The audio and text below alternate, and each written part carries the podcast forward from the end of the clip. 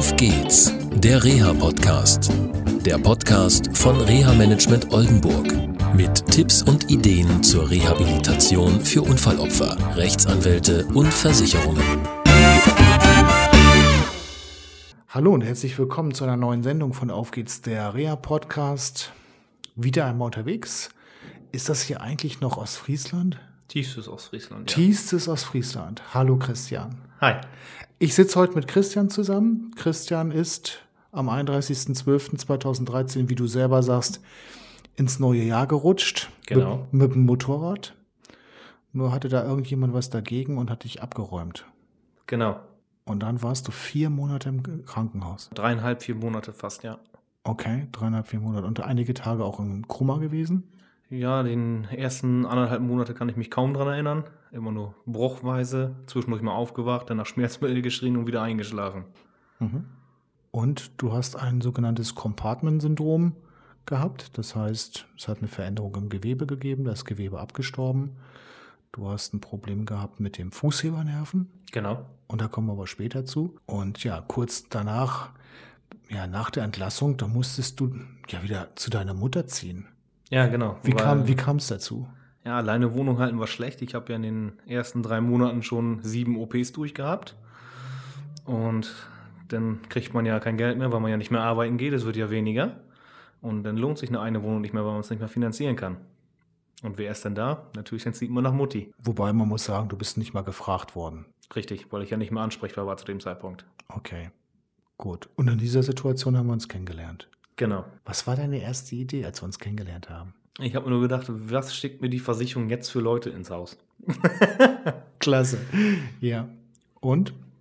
Ja, der erste Eindruck, hast dich, es war ja ein Vorstellungsgespräch, was du machst, was du denn organisierst und das kam ganz sympathisch rüber. Dann habe ich ja eingewilligt, mit dir zusammenzuarbeiten. Und wie man jetzt sieht, ist das ja alles super verlaufen. Okay, gut. Also du hast auf der rechten Seite ein sogenanntes Compartment-Syndrom gehabt. Das heißt, du hast dann auch keinen Fußnebernerv mehr gehabt. Genau. Das heißt, den Fuß konntest du überhaupt nicht mehr aktiv selbst steuern, also hochziehen praktisch. Also laufen war schwierig, beziehungsweise gar nicht möglich, weil du immer hängen geblieben bist mit deinem Fuß. Und auf der linken Seite hast du einen schweren Kniebinnenschaden gehabt nach diesem Unfall. Ja. Und äh, wir haben uns erstmal konzentriert auf den Kniebinnenschaden. Genau. Wir haben dich natürlich sofort zurück in das alte Krankenhaus geschickt. Oder was ist passiert? Nee, da hatte ich ja Probleme mit, weil die dann mehrere Operationen gemacht haben. Und es hat ja keine Wirkung gezeigt, weil ich immer wieder Schmerzen im Knie hatte. Dann habe ich einen Termin in einer anderen Klinik besorgt und da bin ich noch hingefahren. Und da kam dann raus, huch, der Splitter, der war ja noch da. Mhm. Und nach der OP dann dort wurde es auch allmählich besser. Und er sagte, der Rest ist jetzt halt Gewöhnungsprozess im Knie. Okay. Und war das wirklich so?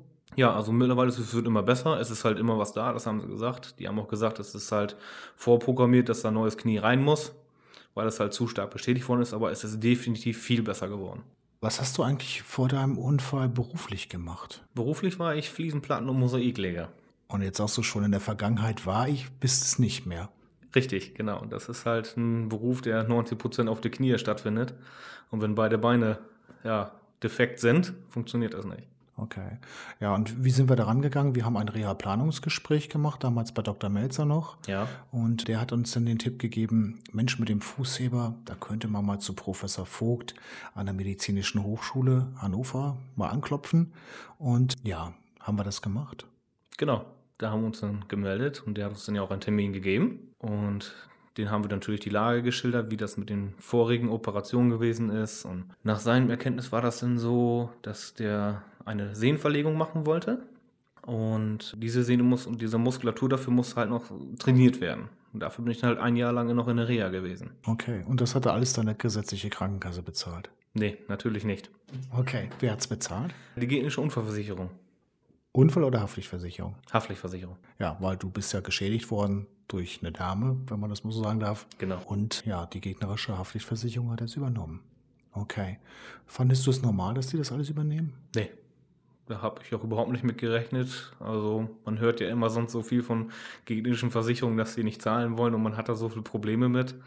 Aber da habe ich mich sehr gewundert, ja. Ich glaube, du hast auch über fast keine Probleme gehabt mit der Versicherung irgendwie, ne?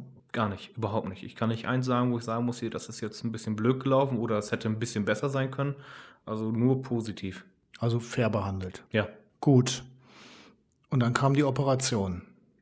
Nach einem Jahr Reha, ja. Nach einem Jahr Reha. War es endlich soweit? Wir hatten uns mehrfach gemeinsam vorgestellt bei Herrn Professor Vogt und seinem Team. Ja. Und irgendwann sagt er, yo, jetzt geht es. Du musstest sogar noch beim Rauchen aufhören? Genau, der hat gesagt, weil ich halt durch den Unfall sehr stark zugenommen hatte. Spitze war dann 175 Kilo. Das ist ja dann eine Hausnummer. Und zu dem Rauchen sagt er, das funktioniert nicht, weil die OP halt mehrere Stunden dauern würde. Ich glaube, sechs waren es zum Schluss. Und da muss halt Beatmungsmaschine ran und dann ist Rauchen nicht vorteilhaft und hätte er nicht operiert. Gut. Und dann, wie sah das nach der Operation aus? Ja, dann lag ich ja auf dem Zimmer, eine, ich glaube eine Woche war das. Mhm. War ja eine Verdrahtung denn, dass ich den Fuß nicht bewegen kann, weil das verflechtet worden ist. Mhm. Dann bin ich nach einer Woche nach Hause gekommen mit einem Vakuumgips, wo man selber den Druck regulieren konnte, falls es mal anschwillt oder nicht. Das war dann, glaube ich, neun Wochen musste das drum bleiben. Und dann kam die letzte OP die bis jetzt, wo dann der Draht entfernt worden ist. Okay. Und dann war alles gleich soweit tutti oder? Nee, natürlich nicht. Das musste dann halt erst wieder alles bearbeitet werden, nach Problemen zum Beispiel mit Narbenheilung, Wundheilungsstörungen. Das zieht sich dann ja alles immer ein bisschen hin. Krankengymnastik natürlich viel, damit das wieder alles ein bisschen in Bewegung kommt. Du hast eine richtige ambulante Reha gemacht über viele, viele Wochen. Ja, Und es gehört natürlich nicht nur Mut dazu, sowas zu machen, sondern auch viel Disziplin, weil du kennst wahrscheinlich jede Ecke und jeden Stein jetzt von diesem Reha-Zentrum und jedes Gerät. ja. Und man macht halt auch viele Übungen dann häufiger und viele verlieren dann halt die Lust, weil die denken, ach, das bringt ja dann eh nichts. Und man muss halt schon dabei sein, ja. Gut. Und es stand ziemlich früh fest, tja, das mit dem alten Beruf, das klappt nicht mehr. Das haben die mir, ich glaube, nachdem ich das erste Mal wach geworden bin, schon gesagt. War das für die gegnerische Haftpflichtversicherung problematisch oder haben die das einfach so hingenommen? Also, ich sag mal, problematisch habe ich jetzt nicht so gesehen, weil die wollten halt, dass ich schnell wieder fit werde und wieder auch selber mein Leben, sag ich mal, so betreiben kann, wie es vorher war, gutesgehend. Mhm. Dann warst du mit der medizinischen Reha durch und dann gab es große Fragezeichen, was mache ich denn jetzt? Richtig, was mache ich jetzt? Ich kann meinen alten Beruf nicht mehr erlernen. Also erlernt hatte ich ihn ja, aber ich kann ihn nicht mehr ausüben. Ja, dann war die große Frage, was macht man jetzt? Und dann hat Reha Management Oldenburg dich nochmal an die Hand genommen und dann gab es eine Tour durch Ostfriesland. Wie viele Betriebe habt ihr euch angeguckt? Ich glaube, sechs, sieben Stück bestimmt. Und dabei war dann ein Betrieb dabei, der gesagt hat, mhm, können wir uns vorstellen. Richtig. Und dann hast du ein Praktikum gemacht. Ja, ein Praktikum insgesamt von einer Länge von viereinhalb Monaten. Mhm. um halt zu sehen, ob das körperlich auch funktioniert, ob ich halt mit den ganzen Sachen da klarkomme. In welchem Bereich hast du dieses Praktikum gemacht? Das war Fachkraft für Kreislauf- und Abfallwirtschaft. Okay, ein schwieriges Wort. Schwierig, lang und kompliziert. Okay. ja, mittlerweile machst du eine Ausbildung. Richtig, ich habe die Ausbildung da angefangen, konnte mir halt durch diese viermonatige Praktikumszeit die Ausbildungsstelle noch sichern. Und soweit läuft alles super mit, es klappt auch alles. Die Versicherung hat natürlich auch einen Beitrag gezahlt, Ja, nämlich einen Teil des Entgelts übernommen, weil ein zusätzlicher Ausbildungsplatz für dich geschaffen worden ist. genau. Normalerweise ist es üblich, dass in dem Bereich, wo ich das mache, nur ein Lehrling ausgebildet werden darf gleichzeitig und die mich extra dafür eingestellt haben noch. Okay. Jetzt wohnst du wieder in der Wohnung, nicht mehr bei Mutti. Genau, ich habe endlich meine eigene Wohnung wieder, bin mein eigener Herr. Auch wieder meine alten Heimat, weil ich durch den Unfall 50 Kilometer wegziehen musste. Also wieder im gewohnten Umfeld. Genau. Wie machst du sowas jetzt? Ich meine, das ist eine tolle Wohnung, die du jetzt hast. Äh, ebenerdig, barrierefrei, obwohl du das gar nicht mehr so brauchst. Zwischenzeitlich hattest du ja auch Gehschultraining gehabt. Du hattest sogar mal eine Zeit lang einen Personal Trainer gehabt, um wieder richtig laufen zu können oder gehen zu können. Laufen ist vielleicht das falsche Wort, sondern wirklich zu gehen. Ja. Mm, Ja, und jetzt, du hast ein, eine kleine Ausbildungsvergütung. Und wie kannst du das überhaupt finanzieren? Das ist halt der Vorteil, dadurch, dass ich den Unfall unverschuldet hatte, muss die gegnerische Versicherung dafür aufkommen, dass ich immer meinen alten Gesellenlohn weiterbekomme. Die muss das sicherstellen. Also muss sie meinen jetzigen Lehrlohn aufstocken. Und die macht das? Und die macht das. Nee, ne? Ja. Musste dein Anwalt da groß drum kämpfen oder war das relativ einfach? Wenn man den vernünftigen Anwalt gefunden hat, der sich damit auskennt, das war ein Schreiben und die haben das akzeptiert. Okay, das war nämlich am Anfang nicht so gewesen. Du hattest eine Anwältin gehabt und ja, das war ein bisschen schwierig in der Kommunikation. Ja, da hat man kaum Informationen bekommen, wenn man überhaupt jemand erreicht hatte. Die haben sich nicht gerührt, die haben nichts gemacht, die hätten auch nur Schmerzensgeld, sag ich mal, abgerechnet, obwohl dann die ganzen Sachen so wie Verdienstschadenausfall noch viel mehr macht als nur das Schmerzensgeld. Ja. Also kritisch mit dem Anwalt umgehen, auch mal nachfragen.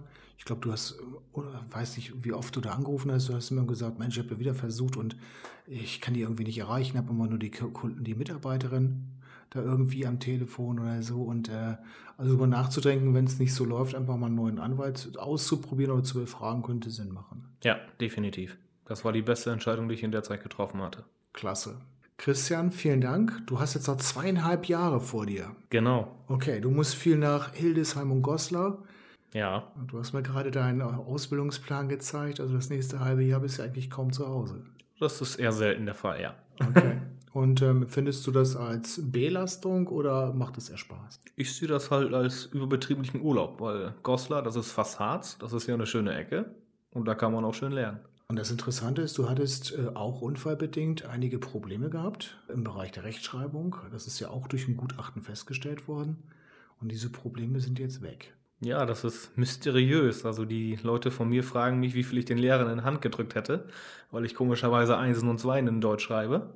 Und laut Gutachten hätte ich Schulnote 7 oder 8 gehabt in Rechtschreibung. Also auch ein Erfolgserlebnis. Ja, definitiv. Danke, Christian, für dieses Gespräch. Kein Problem. Okay, tschüss. Tschüss. Das war eine Folge von Auf geht's, der Reha-Podcast. Eine Produktion von Reha Management Oldenburg. Weitere Informationen über uns finden Sie im Internet unter www.rehamanagement-oldenburg.de.